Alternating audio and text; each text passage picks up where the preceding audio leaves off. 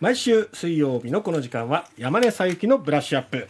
今日は今日は、まあ、年末最後なので、ええ。あんまり堅苦しいネタはなんだなと。じゃあちょっと私の推しにかな絡めてえー福岡ソフトバンクホークス株式会社ですね、えの決算について見ていこうと思います。おはい。まあ、経済記者なので、ええ。いつも推し活ばっかしてるわけにいかないですから、ええ。ちゃんとお金のことも見ていくよというわけで。いや推し活は経済回してますから。あまあそうなんですけどね、私の課金がっていうのはありますが、ホークスの決算から、今回 FA でう。ん近藤健介選手取ったじゃないですか、はい。ねえー、と7年で50億円、うん。また言われるわけですよ、この金満球団が。ああ そういう声を耳にしますね。しますよね、耳にしますね。まあ、ホークスとジャイアンツはね、うんうんお金ばっか使って、お金があるから4軍制ができるんだと、うん。ちょっと待てと、我らがホークスは独立採算制です、うん。ね、自分たちでしっかり稼いで、そのお金をどこに投資して、また新たな利益を生んでいくかっていうことをやってるわけですよ。うん。でもそれをなんかぼんやり言ってもなかなかり分かりにくいので、ええ。今日はちょっとお決算の数字とですねおその経営の仕組みを説明しながらお解説したいなと思います。なるほど。はい。山根さんならではだな。はい。ありがとうございます。えっ、と、まずですね、ソフトバンク、一つ言っておきたいのは、ええ。ーコロナ前の2019年度はい。売上324億円なんですよ。おこれすごい数字ですよね。これはすごいです。どれぐらいすごいと思います？えどちょっと想像してみてくださいよ。うん。例えばうん、じゃヨーロッパのサッカーチーム、売上ね、1000億円ぐらいあるんですよ。あそれが1000億そう、それが1000億。でも、うんホークス320億ですよ。うん実はね、これ、アジアスポーツ史上最高額ってー言われてます。もう、でしょうね他のプロ野球の球団、うんメジャー、あの、J リーグ、うん全然勝負にならない。はあ。っていうぐらい大きいんですよ。ええ。ただ一つ、ん。あの、決算の情報をうん。売上高までちゃんと開示している会社っていうのはそんなに多くありません。実は日本のプロ野球12球団のうち、うん。ここまで決算情報を開示しているのホークスだけなんですよ。そうなんですか。そうなんです。健全。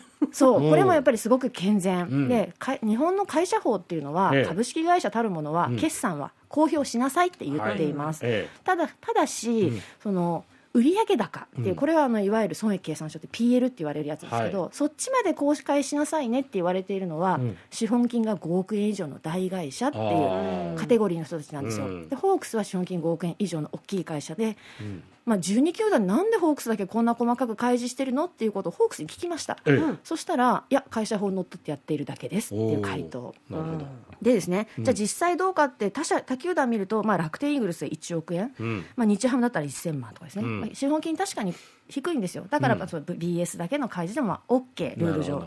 ただジャイアンツとドラゴンズはうん開示してません。全く。えジャイアンツは4億5000万円ですよ資本金。ね出さなきゃいけないですね本来のルールだったら。でも出してないんですよね。ん。なんでかな？親会社が補填してるとかっていうふうに言われますよね。プロ野球って赤字体質でって、はいはいはい。でやっぱそういうこう批判をうん。やっぱり情報公開してないからうん反論できないですよね。ね。という前振りを置いた上で、じゃあええホークスちょっと見ていきましょうと、でまあ、あのずっとホークス独立採算です、はい。親会社の孫正義さんがね、やってるソフトバンクグループは、まあ、コロナの後ものすごい大赤字ですけど、ええ。関係ありません、はい。ホークスがどんだけ儲かっても関係ありません、うん。あホークスあのソフトバンクが儲かっても関係ありません、うん。自分たちでやってる、うん。でただプロ野球ってなんで球団みんな買いたいかっていう話になった時に、おう。こんなに割のいい広告宣伝費ないからってよく言いませんでした、孫さんがホークス買った時、ええ。ね、三木谷さん楽天が買った時、うん。d n a がベイスターズ買った時、うん。みんなそうです、うん。コスパがいい、うん。だから本社からの広告宣伝費広告費は入ってきます、え。もちろんその、えー球場ペイペイドームのネーミングライツみたいなお金もありますよね,、そうですね。なんですけどこの2014年に今の後藤社長が、こうあの分かりやすい指標を作ろうと自分たちで稼ぐ力っていうのを評価するための指標を作りましょうって言っておう。おう。本質的利益っていうう。ん指標を作りました、ええ。これどういうものかっていうと、うん。自分たちで営業やって頑張って稼いだお金から、うん。年俸の総額と、うん親会社からもらってくる広告費、うん。こういうものを差し引いた部分のお金を本質的利益っていうんですね。で面白いのが、うん。これは絶対黒じゃなきゃいけないんだけど、うん。あのギリギリまで使っていいっていうルールなんですよ。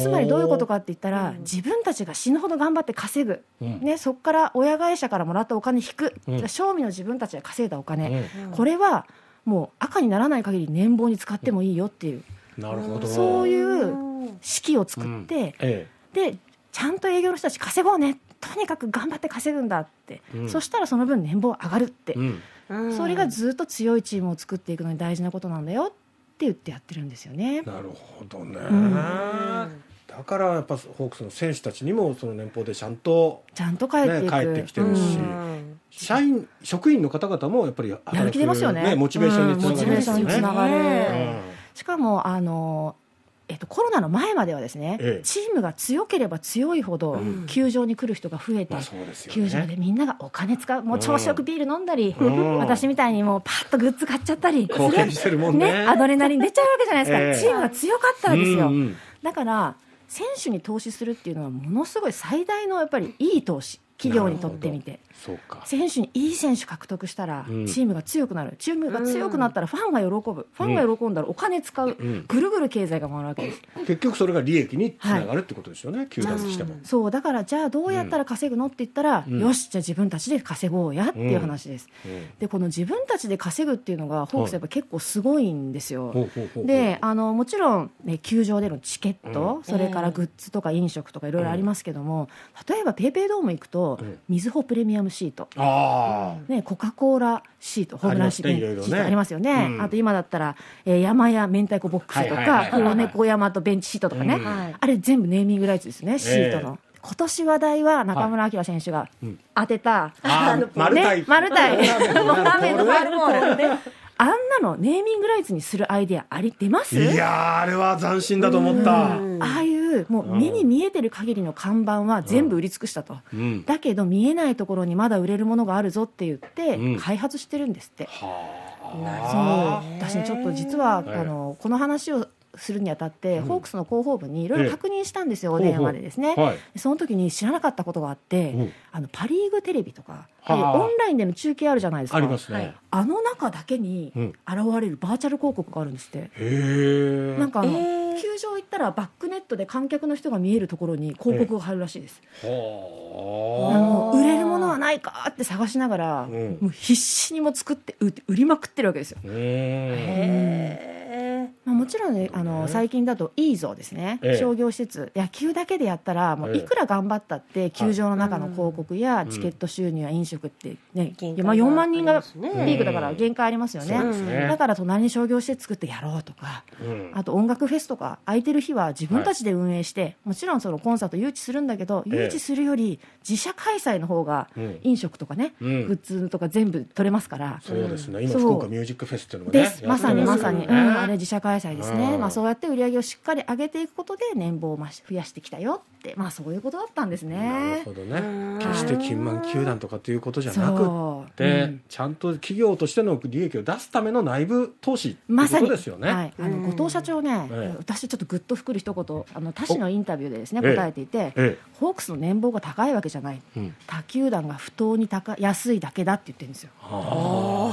つまり今の選手に対する正当な評価だってことですよね、はい。ホークスはね。はい、うん。基準はやっぱりホークスは国内のその相場を見てるんじゃなくて、うん。まあ、メジャーの相場を見ると。そうじゃないと海外のいい選手取れないですよね、うん。そりゃそうだと、うん。日本のあの企業経営考えたときに、うん。海外からいい経営者を引っ張ってこようと思ったら、うん。高額年俸絶対必要です、え例えば、うん。孫さんがうん。自分の後継者にって一時期、うん。えーニケシュ・アローラさんっていうですね、うん。海外の企業の経営者引っ張ってきたんですよ、はい。やっぱりその後俺がやりたいって言ってまたうん。ニケシュさんはうんお別れしたんですけども、うん。その時の総年収うん。140億です、そう。まあ、そういう感覚でやってるので、うんはい、あの決して高いわけじゃないんだぞと。みんなで底上げしていこうよと、それがやっぱり世界一の球団を目指すホークスっていうところもちゃんとね、ね。モチベーションも高くなりますよね、うんやっぱりね。ね。選手もですね、うん。うん今日はホークスの決算からいろいろ見てまいりました、山根佐伯のブラッシュアップお送りしました。